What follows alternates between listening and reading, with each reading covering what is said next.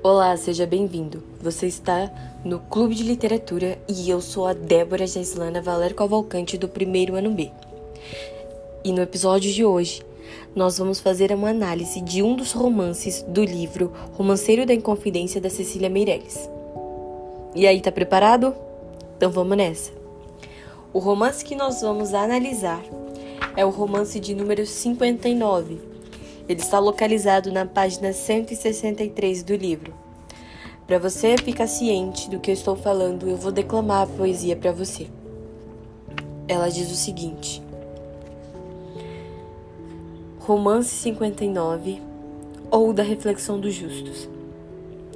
Foi trabalhar para todos. E veja o que lhe acontece.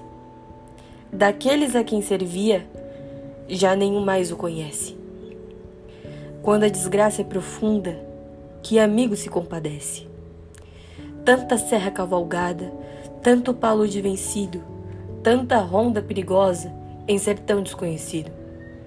E agora é um simples alferes, louco, ou seja, é um simples porta-bandeira, sozinho e perdido. Talvez chore na masmorra, que o chorar não é fraqueza. Talvez se lembre dos sócios dessa malograda empresa. Por eles principalmente, suspirará de tristeza. Sábios, ilustres, ardentes, quando tudo era esperança.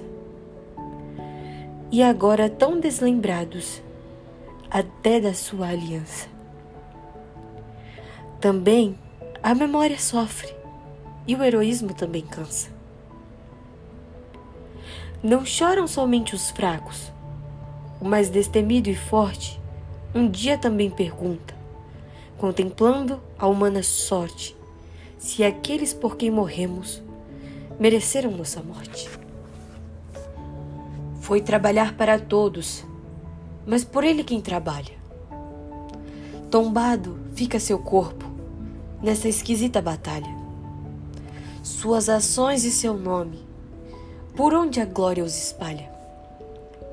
Ambição gera injustiça, injustiça, covardia. Dos heróis martirizados, nunca se esquece a agonia.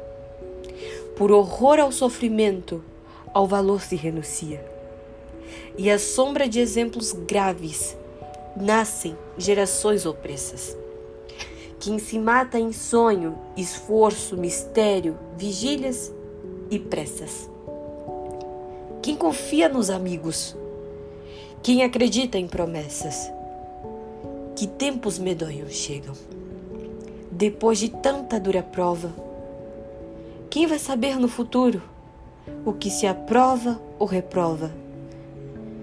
De que alma que vai ser feita essa humanidade nova? Uau! Profundo, né? Bom, para começarmos essa análise, é bem legal lembrarmos do contexto histórico em que o livro foi escrito. Lembrando que esse romance se passa no tempo da Inconfidência Mineira. Você eu acredito que você sabe o que é Inconfidência Mineira, mas caso não saiba, vou lembrar um pouquinho.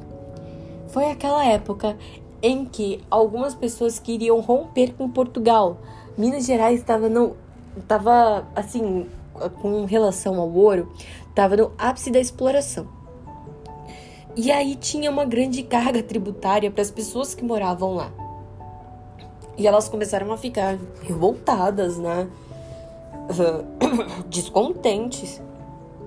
E assim, alguns donos de Minas, alguns profissionais liberais, alguns poetas árcades e outros, eles começaram a conspirar contra Portugal.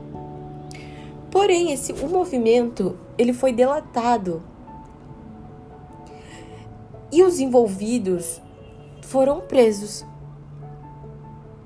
Alguns foram condenados ao exílio e o único que foi executado na forca foi Tiradentes, em 21 de abril. Como se trata de um fato histórico, nós podemos perceber aqui na, na poesia da Cecília que ela tem um cuidado não apenas de escrever a sua poesia, mas de contar os detalhes e fazer com que você use a sua imaginação e imagine o cenário que ela descreve. Essa, esse romance, para mim, é um dos melhores romances que tem aqui no livro, porque ele se ele, apesar de ter sido escrito na Idade Média, você percebe o quão atual ele é. Porque ele descreve a injustiça sofrida por uma pessoa altruísta, uma pessoa que vê, que coloca as necessidades do outro em primeiro lugar, sabe? Você pode perceber que ela, que ela vai descrevendo como, como uh, o personagem aqui se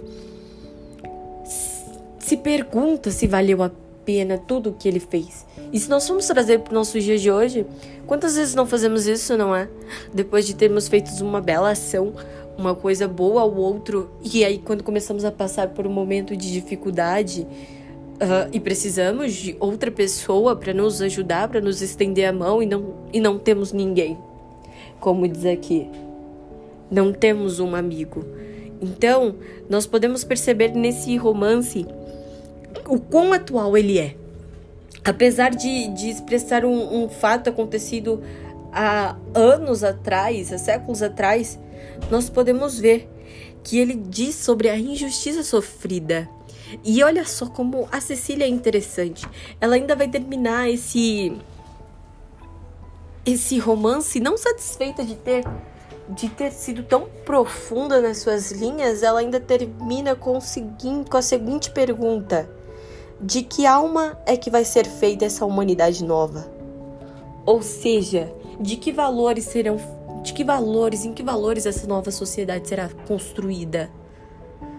Quais são os valores que serão passados a essa nova geração que cresce nesse contexto de injustiça? Lembrando, claro, é bem legal você ter em mente o contexto em que ele foi escrito. Mas o que mais me chama a atenção é que ela mostra que nenhum herói, uma pessoa que fez coisas extraordinárias, está ilesa de passar por decepções, de sofrer injustiças. Isso hoje para nós nos mostra que ninguém é, que ninguém está ileso às injustiças da vida. E que às vezes nós fazemos coisas muito bacanas e que passamos a nos perguntar: nossa, será que valeu a pena? E aí você vê que a, a Cecília ela vem e te faz refletir sobre tudo o que esse herói fez.